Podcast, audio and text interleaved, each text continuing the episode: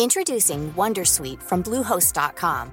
Website creation is hard, but now with Bluehost, you can answer a few simple questions about your business and get a unique WordPress website or store right away. From there, you can customize your design, colors, and content.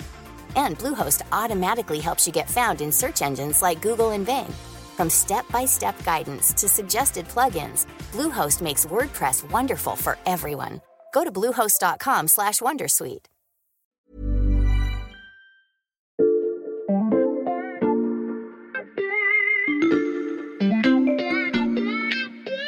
Salut, c'est Xavier Yvon. Nous sommes le mercredi 16 novembre 2022. Bienvenue dans La Loupe, le podcast quotidien de l'Express. Allez, venez, on va écouter l'info de plus près. Habituellement, au début d'un épisode de La Loupe, c'est moi qui pose les enjeux du sujet du jour. Mais aujourd'hui, j'ai décidé de changer un peu les règles, vous allez comprendre pourquoi. J'accueille donc déjà Camille Vigogne-Lecoat, spécialiste de l'extrême droite à la rédaction de l'Express. Salut Camille. Salut Xavier. Alors on va pas dévoiler tout de suite la problématique de ce podcast, j'indique juste à nos auditeurs que c'est un sujet sur lequel tu as travaillé pendant plusieurs semaines. Est-ce que tu peux nous raconter quel a été le point de départ de ton enquête? Alors le point de départ de mon enquête, c'est un déjeuner avec un cadre du Rassemblement national, dont je tairai le nom, euh, mais qui me parle de l'existence euh, d'un futur dîner entre des cadres du Rassemblement national et un homme, Lou Shai. C'est l'ambassadeur de Chine en France. C'est pas n'importe qui. C'est euh, un de ceux que euh, la Chine de Xi Jinping appelle euh, les loups combattants, donc mmh. des diplomates hyper agressifs, très à l'offensif contre l'Occident. Mmh. Par exemple, euh, il va s'attaquer sur Twitter, parfois dans des formules très fortes, aux autorités françaises, aux journalistes, aux experts qui travaillent sur la Chine, à tous ceux qui peuvent tenir des propos qui ne lui plaisent pas et qui critiquent la Chine. Et qui a organisé ce dîner?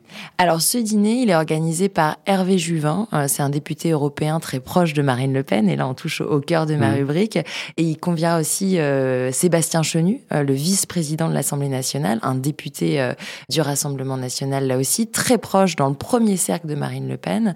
Marine Le Pen a demandé à Sébastien Chenu s'il pouvait se joindre au dîner. Donc il réunira Louchaï, Sébastien Chenu, Hervé Juvin.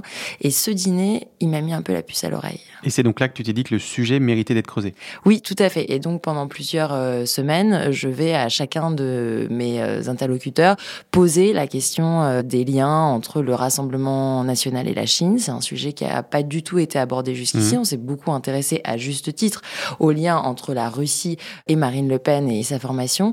Je me suis mise à poser beaucoup de questions à mes interlocuteurs habituels, à d'autres aussi, et à fouiller sur Internet et j'ai trouvé certaines pépites. Bref, tu t'es penché sur les liaisons troubles du parti d'extrême droite avec le régime de Pékin, entre soutien et négation des dérives totalitaires.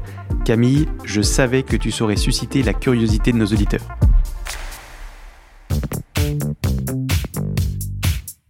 On va donc dérouler le fil de ton enquête. Et d'emblée, il y a un personnage qui s'est imposé dans tes recherches, Camille. C'est celui d'Hervé Juvin, l'un des trois convives du fameux dîner.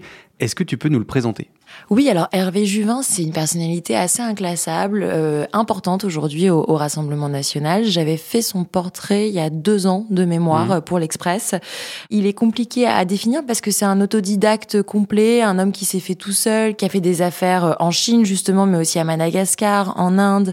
Il a travaillé euh, à la bourse, il a fait du conseil, il a été essayiste aussi. Il a travaillé avec Pierre Nora, avec Marcel Gaucher, il a été édité par Gallimard. Donc c'est pas du tout un profil classique au Rassemblement euh, national et il fait son apparition euh, au RN euh, de façon officielle pendant les élections européennes de 2019 où il est sur la liste. Aujourd'hui, il est député européen et il est important parce que quand Marine Le Pen cite le nom de certains ministrables en cas de victoire à l'élection présidentielle de 2022 pendant la campagne, elle cite Hervé Juvin mmh. comme potentiel ministre de l'écologie. C'est lui qui notamment a travaillé sur tout le concept de localisme, cette version euh, identitaire et euh, intégrale de l'écologie euh, promue par Marine Le Pen dans son mm. programme.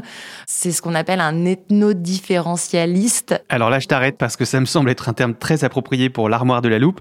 Est-ce que tu peux nous expliquer ce que c'est que l'ethno-différentialisme? Alors pour faire simple, c'est les différences entre cultures, c'est bien, mais mm. c'est mieux quand c'est chacun chez soi. C'est l'éloge de la diversité des uns et des autres, mais euh, tout en célébrant euh, les vertus des frontières.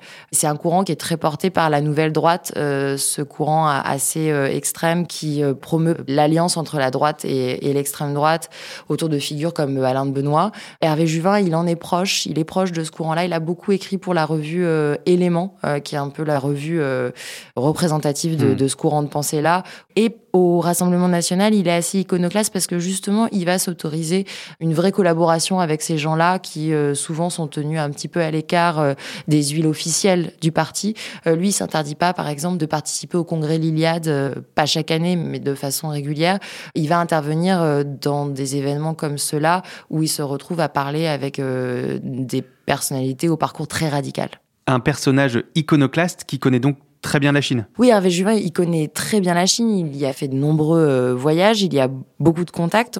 C'est pas la première fois, par ailleurs, euh, qu'il va rencontrer Lu Shai, le hmm. diplomate euh, chinois dont on parlait tout à l'heure, parce qu'il l'a déjà croisé lors de conférences auxquelles ils ont participé tous les deux. Et le 17 octobre, Hervé Juvin a, publié sur Twitter ce message qui est assez hallucinant quand on hmm. connaît l'histoire du Rassemblement national et de l'extrême droite, qui par définition toujours très anticommuniste. Et Hervé Juvin, non, il tweet avec le petit drapeau chinois ce message. Hervé Juvin et ses collègues engagés au service de l'amitié entre les peuples saluent l'ouverture du 20e congrès mhm. du Parti communiste chinois. Ils souhaitent que ce congrès contribue à affirmer la voie chinoise d'une démocratie qui marche vers la paix. Attends, une démocratie qui marche vers la paix, je pense que certains de nos éditeurs ont sursauté comme moi en, entendant ça, et ils sont pas au bout de leur surprise, Camille. Non, ils sont pas au bout de leur surprise parce que c'est pas euh, un message un peu malheureux, un peu bizarre, dont on comprendrait pas vraiment mm. le sens. Il s'inscrit dans une pensée d'Hervé Juvin très cohérente, qui a une pensée qui soutient systématiquement euh, le modèle chinois. Et cette pensée, elle est développée dans un texte, un mm. texte que j'ai euh, lu et que j'ai trouvé pendant cette enquête, qui était passé jusqu'ici relativement inaperçu. Et qu'est-ce qu'il y a dans ce texte? Alors ce texte, il s'appelle Pourquoi la Chine? Il a été publié par Hervé Juvin, non pas il y a 5, 10 ou 15 ans, hmm. mais en février 2022. Euh, et c'est un très long texte dans lequel euh, Hervé Juvin euh, développe son amour pour la Chine. Il dit à longueur de ligne toute son admiration pour le régime de Xi Jinping. Il dit que c'est bien parce que eux, ils appliquent la préférence nationale. Il y a plusieurs choses qui sont assez choquantes. Déjà, il présente la Chine comme la nation des droits de l'homme. Hmm. Il dit avoir sorti de la misère plus d'un demi-milliard de Chinois et la plus grande contribution aux droits de l'homme qu'un pays ait accompli. Mmh. À aucun moment, il n'est mention euh, ni de la question des Ouïghours, la question des autres minorités, de l'emprisonnement euh, des opposants euh, politiques, des militants des droits de l'homme, etc. Enfin, ça n'existe absolument pas dans le texte. Et autre chose qui, moi, m'a semblé encore presque plus dangereux, c'est cette fascination pour le fonctionnement autoritaire. Mmh. Hervé Juvin, il écrit dans ce texte que on doit se féliciter d'un modèle qui fait passer l'intérêt collectif avant les droits, les normes euh, et les libertés euh, individuelles. Et il va jusqu'à euh, célébrer le fait que la Chine enferme de temps en temps des dirigeants d'entreprises chinois pour leur donner une, une, leçon. Donc on est vraiment dans ce côté-là, l'intérêt collectif doit primer sur les libertés individuelles. Enfin, c'est la définition d'un régime autoritaire, voire totalitaire qui est aujourd'hui euh, en place en Chine et qu'Hervé Juvin euh, célèbre. Et il y a d'autres caractéristiques du modèle chinois qu'Hervé Juvin célèbre, Camille? Il y a aussi évidemment la question écologique. Pour euh, Hervé Juvin, donc le futur potentiel hmm. ministre de l'écologie de Marine Le Pen en cas de victoire de son parti un jour, la Chine est la première nation écologique au monde. On ne dit pas qu'il n'y a pas une prise de conscience et qu'il n'y a pas une planification dans ce sens-là, mais c'est quand même euh, oublier euh, que la Chine est le plus gros pollueur de la planète à bien des égards. Donc euh, on est dans une célébration très jusqu'au boutiste que du modèle chinois. En entendant ça, Camille, on se demande si le monsieur Chine du RN fait cavalier seul ou si ses idées SM au sein du parti. Et évidemment, la réponse se trouve dans la suite de ton enquête.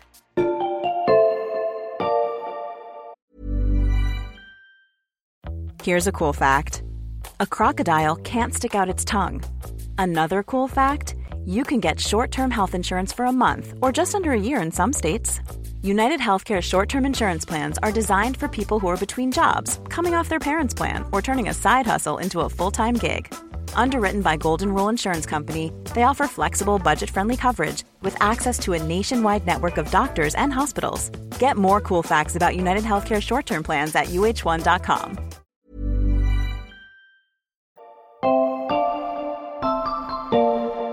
j'en reviens à ce dîner prévu entre Hervé Juvin, Sébastien Chenu et donc l'ambassadeur chinois Lu Shai. Est-ce que c'est une première, Camille, ou est-ce que d'autres rencontres ont déjà eu lieu entre des élus RN et des représentants de Pékin? D'autres rencontres ont déjà euh, eu lieu. Ben, au cours de mon, enquête, j'ai mmh. appris euh, que la Chine avait déjà euh, courtisé notamment Thierry Mariani, mmh. le député européen, ancien ministre de Nicolas Sarkozy. C'était le 9 novembre 2021. Cette fois, c'était l'ambassadeur auprès de l'Union européenne, Zhang Ming, qui l'a invité à prendre un goûter mmh, à la résidence de l'ambassadeur à, à Bruxelles.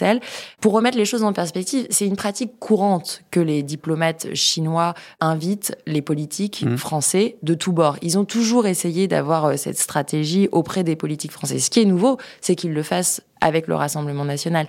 Et c'est assez cohérent dans le sens où, il y a quelques années, le Rassemblement national pesait rien dans les institutions. Aujourd'hui, ils ont 89 députés ils ont beaucoup de députés euh, européens. Et donc, ce qui est nouveau, c'est que les ambassadeurs s'intéressent de près et courtisent les élus d'extrême droite. Et notamment Thierry Mariani. Oui, Thierry Mariani. Ben, il est intéressant aussi, on en parle euh, régulièrement, parce que c'est euh, une des voix de Moscou en France. Il est extrêmement mm. proche du Kremlin, des intérêts russes. Il est président du dialogue franco-russe, qui est un des premiers organes de propagande russe sur le sol français. Il a fait de nombreux voyages aussi en Syrie pour défendre Bachar el-Assad et le dialogue avec son régime. Il connaît bien les Chinois. Il s'y est rendu quasiment une cinquantaine de fois parce mhm. qu'il euh, a été député des Français de l'étranger. Alors, c'est toujours des énormes circonscriptions et dans la sienne, il y avait la Chine. Et quelles sont les positions publiques de Thierry Mariani concernant le régime de Xi Jinping? Bah Alors, il prend assez peu euh, la parole à ce sujet-là parce mhm. qu'il est très impliqué sur les sujets russes. Mais moi, je suis allée lui poser la question. Et il m'a parlé, par exemple, de la visite de Nancy Pelosi à Taïwan mhm. euh, début août. c'est une visite qui a suscité beaucoup de tensions il y a eu des manœuvres militaires euh, chinoises importantes mmh. qui ont suivi euh, dans la zone. Et ce qui me répond, c'est, je cite, c'est quand même Pelosi qui a foutu le bordel en traînant là-bas à 80 ans. Pour que les conflits gelés restent gelés, il faut éviter les provocations. C'est une rhétorique qui rappelle vraiment celle euh, qu'on entend sur l'Ukraine et la Russie par les pro-russes.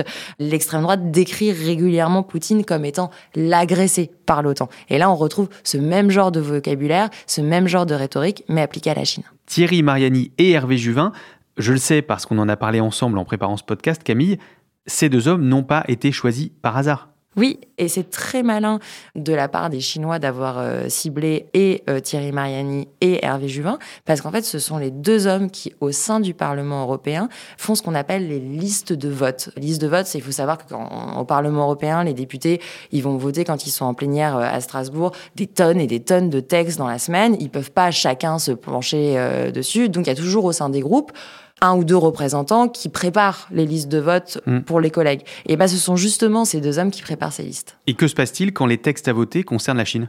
Alors, je me suis plongée dans les votes du groupe euh, des 19 parlementaires de mm. Marine Le Pen au Parlement européen. Ce qui est intéressant, c'est d'aller regarder les résolutions qui ont été adoptées. Généralement, c'est des choses assez consensuelles qui sont adoptées à une extra grande majorité mm-hmm. de l'hémicycle. En décembre 2020, le Parlement européen adopte une résolution sur le travail forcé des Ouïghours. Les parlementaires euh, marinistes s'abstiennent. En janvier 2022, l'Europe vote une résolution pour condamner les violations des libertés fondamentales à Hong Kong. Mmh. Les élus du RN votent contre. Mmh. Et le 15 septembre de cette année toujours, une résolution est adoptée à une énorme majorité à Strasbourg pour condamner la Chine pour ses exercices militaires et ses intimidations à l'égard de Taïwan. Et une fois encore, les élus du RN s'abstiennent. Autant de manifestations très concrètes du rapport des eurodéputés RN à la Chine. Oui, il euh, bah, y a d'autres exemples. Il faut regarder, aller lire la, revue ID. ID, c'est euh, le nom du groupe qui rassemble euh, les parlementaires d'extrême droite au niveau européen pour mhm. identité et démocratie. Ils ont une revue qui est pilotée par Hervé Juvin, qu'on retrouve. Mhm. Et dans cette revue, à chaque fois qu'il est mention de la Chine, que ce soit pour des articles plutôt d'actualité ou des articles historiques, on retrouve toujours cette façon de décrire la Chine comme la plus grande nation écologique, le plus grand des empires, euh, la plus respectable des nations, etc. Toujours ce vocabulaire qui mêle admiration et inspiration à l'égard du régime chinois. La revue ID, un autre exemple strasbourgeois, si je puis dire. Je te propose de prendre un peu de recul, Camille, parce qu'à ce stade de ton enquête, on n'a pas encore beaucoup parlé de Marine Le Pen, et on a évidemment envie de savoir ce qu'elle en pense.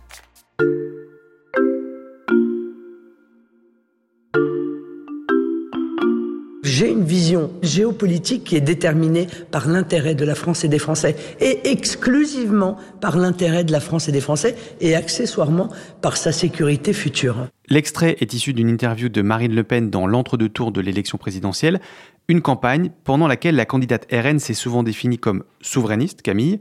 Qu'est-ce que ça signifie en termes de positionnement par rapport à la Chine bah, Si on est cohérent en termes, quand on se définit souverainiste, on se méfie de la Chine, hmm. euh, qui a euh, des velléités expansionnistes importantes, euh, qui économiquement nous concurrence sur beaucoup de domaines, etc. On n'est pas censé s'offrir au modèle chinois. Et d'ailleurs, la position officielle de Marine Le Pen, elle est prudente pour ne pas dire méfiante hmm. par rapport à la Chine. Moi, j'ai assisté à, sa conférence de presse sur l'international. Elle avait fait un, un gigantesque meeting pendant l'entre-deux tours de la présidentielle, et elle disait vouloir proscrire le comportement coupable de certains dirigeants constituant à afficher une sorte de soumission envers la Chine. Donc c'est vraiment cette ligne que publiquement elle défend. On est loin des idées d'Hervé Juvin.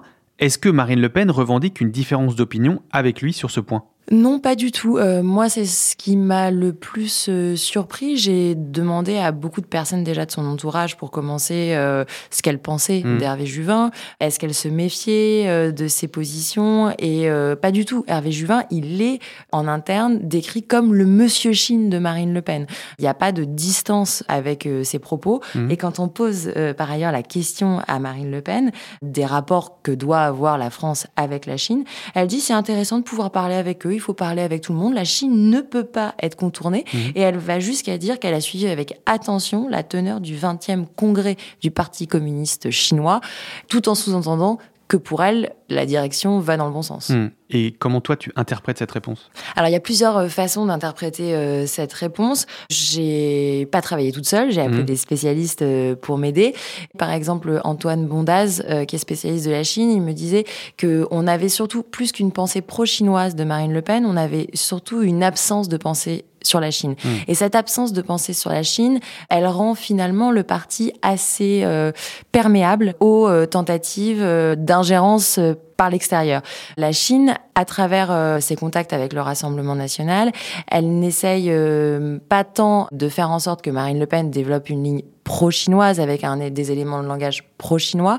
C'est plutôt une technique de neutralisation, c'est-à-dire euh, qu'au moins elle n'adopte pas d'éléments anti-chinois. Et déjà, le fait qu'elle n'ait plus de discours anti-chinois euh, très fort, c'est une première euh, victoire pour Pékin.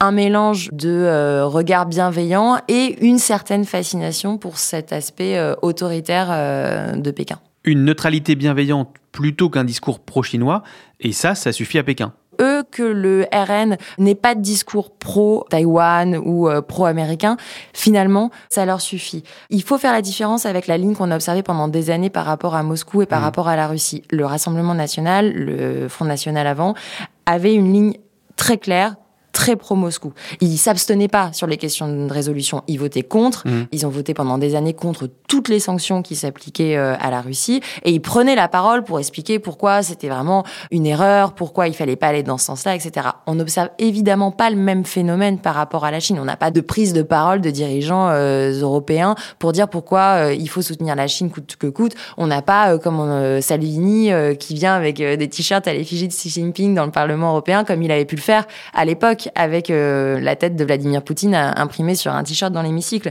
On parle pas d'allégeance, on parle d'un regard bienveillant, d'une complaisance et euh, d'une négation complète de tous les sujets que ça pose en termes de droits humains. Et l'enquête est bouclée. Merci beaucoup Camille, c'était passionnant. Merci. Camille Vigogne-Lecoat, spécialiste de l'extrême droite à l'Express. Chers auditeurs, si cet épisode vous a plu et que vous voulez lire son enquête, c'est très simple. Rendez-vous sur l'express.fr. L'abonnement numérique ne coûte que 99 centimes pour 3 mois en ce moment. Vous pouvez aussi suivre La Loupe sur votre plateforme d'écoute préférée pour ne pas rater nos prochains épisodes. N'hésitez pas à nous laisser des commentaires, on les lit toujours avec attention, ou à nous envoyer un mail à l'express.fr. Cet épisode a été écrit par Margot Lanuzel, monté par Ambre Rosala avec Charlotte Barris et réalisé par Jules Cro. Retrouvez-nous demain pour passer un nouveau sujet à la loupe.